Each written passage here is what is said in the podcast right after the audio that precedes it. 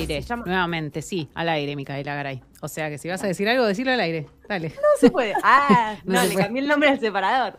Eh, bueno, eh, Juan Manuel nun- nunca lo encontramos, así que no importa. Eh, vamos a. te- mira, ni siquiera está Dolores para hacerlo en vivo de nuevo el separador, eh, pero vamos a, a arrancar con esta columna que hemos dado en llamar la, eh, Las hojas arrancadas de la historia o algo así, eh, en la cual. Te lo digo con la voz de Lola. A ver, dale, dale, Ayu. Las hojas arrancadas del libro de la historia. Espectacular. Bien, compiten, compiten, ¿eh? Eh, No, no, no hay comparación. eh, No hay trola como Lola, esa hay que Es decir. verdad, no, no, sí. no hay quien bebotee como ella. Eh, les traje en este caso la historia de las putas de San Julián, que hoy en día la, la conocemos así. ¿Quién eh, la conoce, no? ¿Quién no? No. Eh, pero no, en su claro. momento. eh, Hoy está graciosa. Se quiere Arrancó poner seria, una- pero está, está jocosa. tengo que contar. con data profunda la Sí, historia sí, sí, sí. Tengo que contar algo serio. ¿Me vas a dejar? Yo no te voy a mirar. Ok.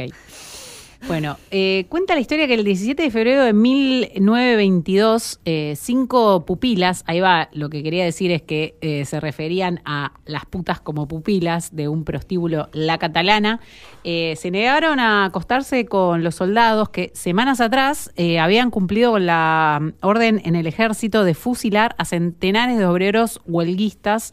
Esto es en Santa Cruz, es un pueblito chiquito del Santa, de Santa Cruz que se llama San Julián.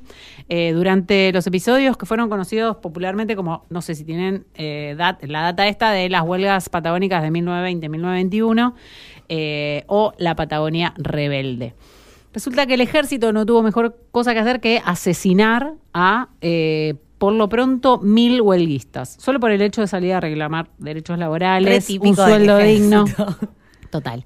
Eh, les cuento un poquito el contexto, ¿no? Eh, década del 20, gobierno de Irigoyen, gobierno, primer gobierno democrático de nuestro país, eh, pero se seguía... Dato. eh, es un dato, pero se seguía eh, reprimiendo y tratando a los huelguistas de traidores de la patria.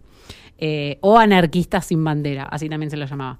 Eh, y bueno, resulta que enviaron a un, a un tal Varela, que es el capitán del ejército, a eh, fusilar a esta gente que salía a reclamar por sus derechos laborales y eh, el propio general Varela, en un acto considerado como un premio después de la masacre a sus, a sus soldados, Los voy a llevar de puta, dijo. los envió al prostíbulo de la Catalana en San, Ju- en San Julián. Eh, a fin, dice así la historia, ¿no? Eh, a los fines de saciar sus instintos tras una larga campaña y para sacarse, todo esto en- entre comillas, el gusto de lo acumulado entre tanto macho. No, no, mentira, no dice eso. Dice eso. Eh, se dispuso que los soldados llegara, llegaran en tandas a la casa de tolerancia y previamente se les instruyó respecto al uso de, la, al uso de las prostitutas y eh, la prevención, ojo acá, de enfermedades sexuales eh, que los podían llevar a la muerte. Pero ¿qué, ¿de qué forma se prevenían? En, en esa época no existía el preservativo. ¿Cómo que no existía el ¿En preservativo? 1920 existía el preservativo? No, no ¿Sí? creo. ¿Cómo que no? ¿En serio? Esta pregunta que me haces, no sé, no tengo el dato de cuándo... Para mí no existía Yendo todavía. a buscarlo, Ye- pero- Mientras googleame esto, por favor, te pido, Mica. Yendo, yendo, Bueno, yendo. habría que ver cómo se los instruyó. Claro. habría que ver cómo. Eh, bueno, resulta que... Báñense en principio en 1920. Porque Un olor a orto, todos esos milicos ahí. No, no, no, pero aparte eh, la historia de estos milicos, ¿no? Venían de fusilar a los huelguistas. Pero se tenían que y sacar como la premio, le dijo claro, y Varela. como premio es esto, eh, ofrecer mujeres del prostíbulo que laburaban Las de eso. pupilas, no digas Las así. pupilas, que laburaban de eso, eh, pero bueno, cuando llega la comitiva, digamos, del ejército eh, a charlar con la propietaria del local, que es, eh, la voy a nombrar, se llama Paulina Rovira, eh, le transmite a los suboficiales a cargo la decisión eh, tomada por las cinco mujeres que laburaban en el, en el prostíbulo, eh, que se encontraban en el lugar, no los iban a atender. Eh, no iban a atender a quienes habían protagonizado los fusilamientos más sangrientos de la época.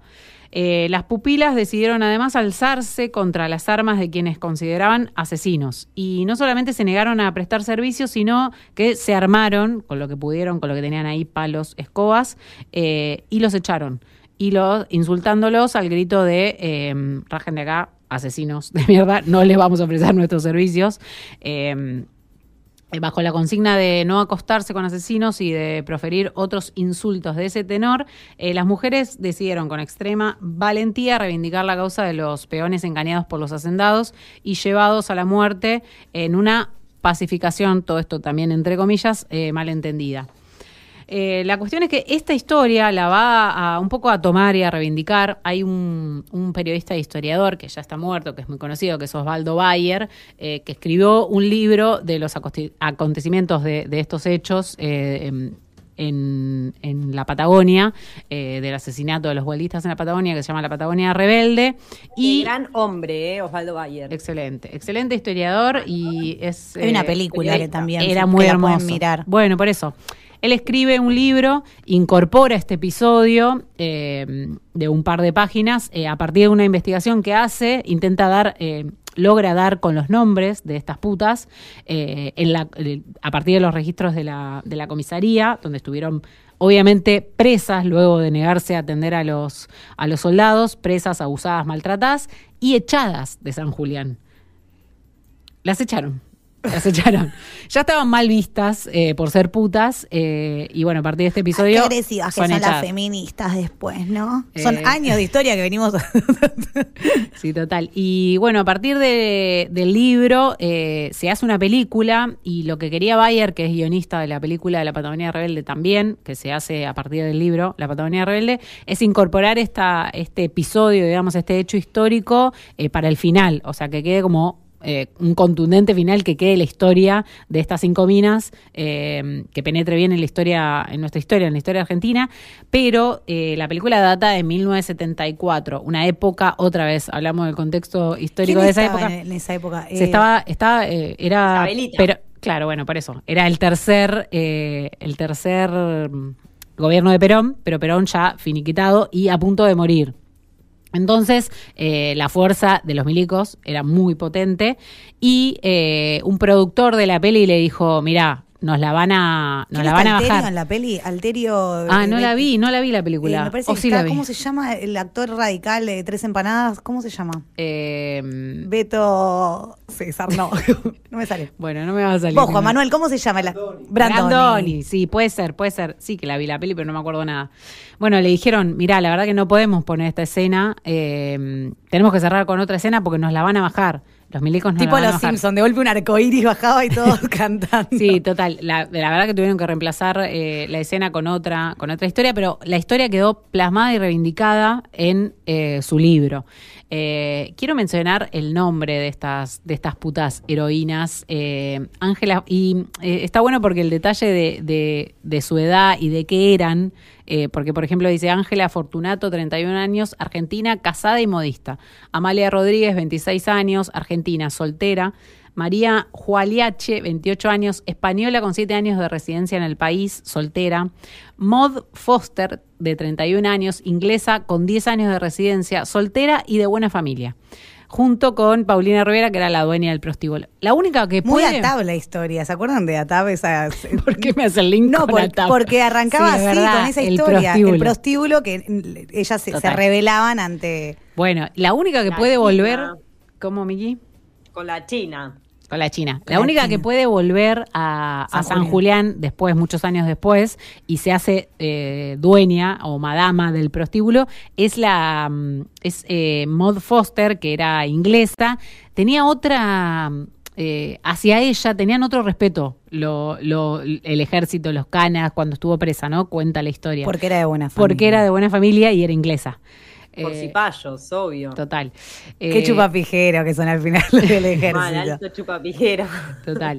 Bueno, esta historia también la toma, quería mencionar porque con eh, hermosísimas palabras también Eduardo Galeano la incorpora a una de, a una de sus libros eh, que se llama Los hijos de los días eh, y que tiene un apartadito que se llama Febrero 17, el festejo que no fue. Se los quería leer, son dos, dos palabritas. Es, los, pe- los peones de los campos de la Patagonia Argentina se habían alzado en huelga contra los salarios cortísimos y las y las jornadas larguísimas, y el ejército se ocupó de restablecer el orden. Fusilar cansa. En esta noche de 1922, los soldados, exhaustos de tanto matar, fueron al prostíbulo del puerto San Julián a recibir su merecida recompensa. Pero las cinco mujeres que allí trabajaban le cerraron la puerta en las narices y los corrieron al grito de asesinos, asesinos, fuera de aquí. Y cierra con las putas, las dignas. Eh, Me parece- encanta, Galeano, te extraño, qué necesario sos. Eh, eh, es un hombre muy hermoso. eh, me parecía que estaba bueno cerrar la historia también con dos hombres que hicieron de esta historia un poco, bueno, Galeano eh, y, y Bayer, quisieron un poco eh, reivindicar la historia. Chabones del bien, loco. Y me parece que lo que hay que decir es que la decisión de esta de estas cinco putas de no atender a, a los soldados por asesino es una decisión política, Total. digamos. Se organizan para decir no, o sea, no les vamos a prestar nuestro servicio, eh, con lo que eso conlleva, ¿no? Ir en contra del ejército, o sea, Y sabiendo que vienen de valentía, fusilar 900 o 1000 obreros. Eh, por eso digo, el nivel de valentía que me parece que hay que, que hay que reivindicar, mencionar, mencionar sus nombres, y también como una especie de, ellas lo que quisieron hacer era una especie de, de homenaje a esos huelguistas muertos, ¿no? Como también reivindicar su nombre, que lo único que hicieron fue salir a, a reclamar sus derechos y terminan asesinados. Bueno, las putas van por ahí. Y mm, quería Las mencionar... putas, las dignas ahora y siempre, digamos. Sí, Me gusta. total. Las putas, las dignas ahora y siempre. Eh, me olvidé de mencionar que está ahora en cartel eh, una obra de teatro también que se llama Las putas de San Julián, que cuenta la historia, es una versión libre. La pude ir a ver, ahora está en el, en el multiescena, si no me, no me equivoco. Eh, la fui a ver eh, porque me interesaba mucho, mucho la historia. Tiene algunas cositas. La obra eh, por esto que digo que mm, es versión libre, pero digo, para el que él, la, le, que le interesa el tema, vaya a verla igual. No soy una crítica de teatro, pero vi como algunas cositas que no me gustaban. Osvaldo Bazán. Osvalda, Osvaldo Bazán, pero algunas cositas que no me interpelaron, ¿no? Como en la historia, digo, esperaba, esperaba ver otra cosa, pero igual está buena para ver, para conocer la historia más que nada. Cuando fui, estaba eh, Georgina Orellano viendo la obra. No. Sí, apareció ahí, porque ¿Cómo van... sacaste una foto? ¿Cómo no le preguntaste me qué le pareció cuando vergüenza. salió? Yo lo hubiese, me lo hubiese corrido para decirle que Me da mucha vergüenza. Eh, ¿Saben una cosa? Estaba charlando con la persona a la que fui y le dije, ¿sabes quién recomendó la obra? Georgino Orellano. Entonces dijimos, bueno, like, bancamos, obvio. Aparece subiendo la escalera. Le digo, o sea, está, está subiendo Georgino Orellano. Vamos a contarle a los oyentes para que no sepan, es la eh, titular de AMAR, que es el, el sindicato de las putas de, de nuestro país. Una gran luchadora. Total, y ahí bancando también la, bancando la, la historia de, de las putas de, de San Julián. Y como inicié diciendo que mm, antes no se las llamaba las putas de San Julián, entonces me parece que está bueno también reivindicar este nombre de, de putas, de heroínas, de defensoras de, de los derechos de los trabajadores.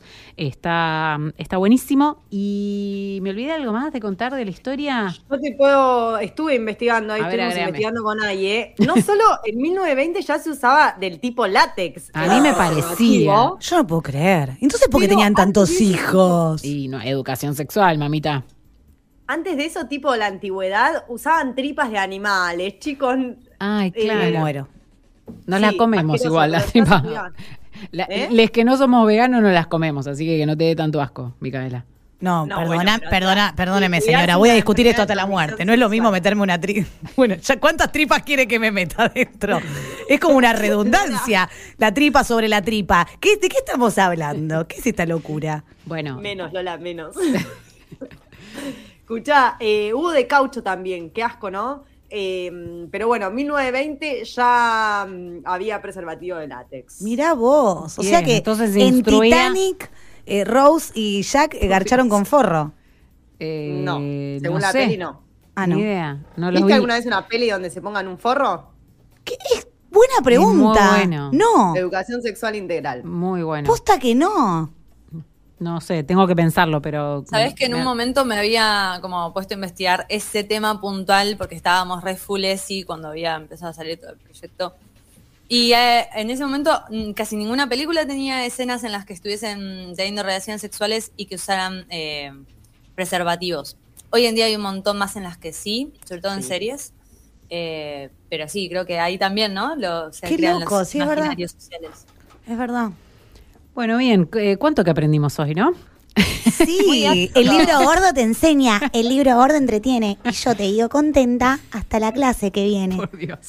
Cerramos la columna de, de las hojas arrancadas de la historia con un tema, ¿lo encontraste, Juanmi? Eh, que habla sobre las putas de San Julián, de un quinteto que me gustó, así que lo vamos a escuchar.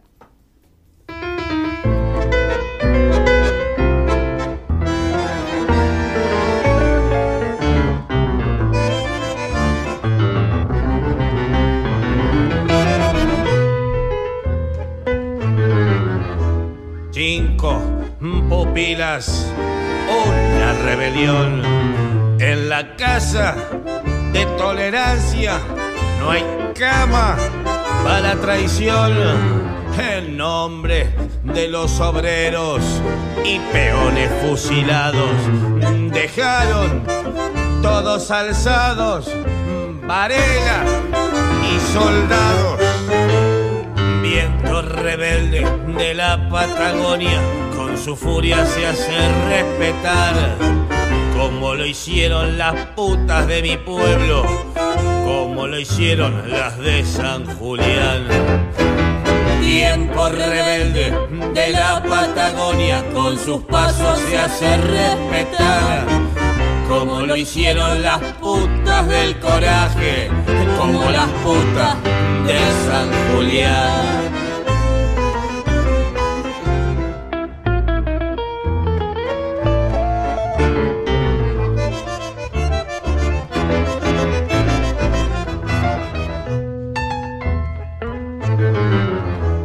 Historia pega el grito por las que parieron silencio.